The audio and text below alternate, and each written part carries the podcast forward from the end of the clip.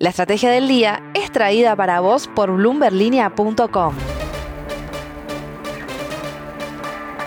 Muy buenos días estrategas, soy Francisco Aldaya, editor de bloomberlinia.com y hoy te voy a contar las tres noticias más importantes para que arranques tu día. Como siempre, no te olvides de darle clic al botón para seguir a este podcast, de compartir este capítulo y de activar las notificaciones. Lo que tenés que saber. 1. Alejandro y Marcos Bulgeroni, Martín Urnequian y el propio Javier Milei. Son solo algunos de los nombres de políticos y empresarios que van a decir presente desde hoy hasta el miércoles en el famoso foro de Davos en Suiza del Foro Económico Mundial, en una edición que lleva un título que pareciera armado a medida para la Argentina, reconstruyendo la confianza. Difícil hablar de Davos y no recordar la famosa imagen de Macri viajando a principios de su gestión con nadie menos que Sergio Massa. Y mientras Milei intenta encontrar la manera de sostener su ley ómnibus y el mega DNU, ese recuerdo sirve también para tener fresco en la mente lo fácil que se le puede fumar la gobernabilidad a un gobierno por más resiliente que parezca en un momento particular. Estaremos atentos para ver con qué otros empresarios y jefes de Estado se verá Milei, pero sabemos seguramente que no va a estar Elon Musk, que no va al evento empresarial más famoso del mundo desde el 2015. 2.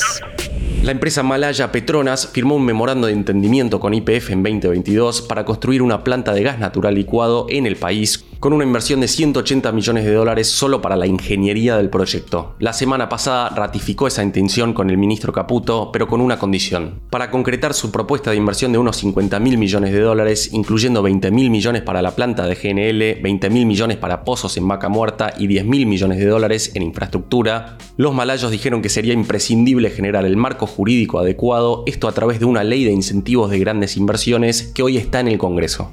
Este proyecto busca fomentar inversiones a largo plazo, reduciendo retenciones y cargas tributarias, como escribió Mariano Espina en bloomberglinea.com. Aunque en 2023 se aprobó un proyecto de GNL, el gobierno de Milei prefiere avanzar primero en un marco más amplio para grandes inversiones en general, antes de impulsar iniciativas adicionales específicas para la industria de GNL. La decisión final de inversión por parte de Petronas, que sería clave para aumentar el perfil exportador de la Argentina, se espera para finales del 2024, condicionada al marco legal que se logre. 3.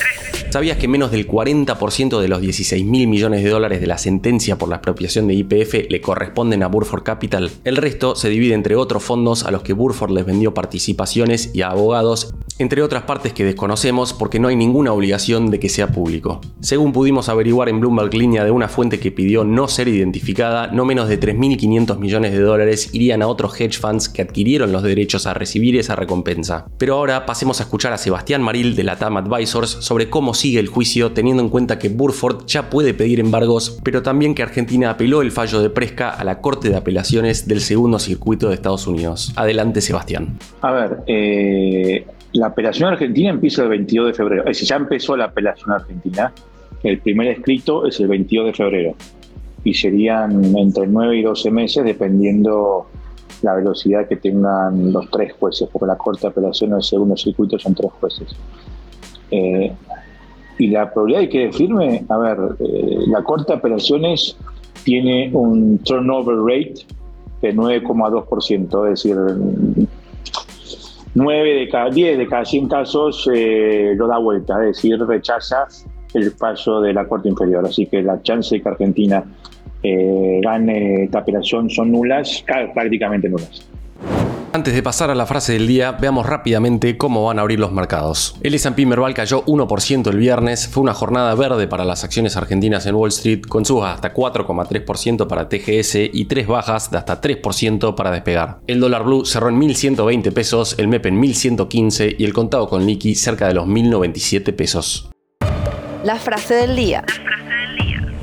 Antes de irnos, escuchemos lo que dijo el viernes el ministro del Interior, Guillermo Francos. Junto al ministro de Economía, Luis Caputo, mantuvimos una excelente reunión con 10 gobernadores provinciales quienes manifestaron su apoyo a la ley bases. A su vez, transmitieron algunas consideraciones vinculadas a las economías regionales que estamos analizando. ¿Llegará el dictamen de comisiones esta semana?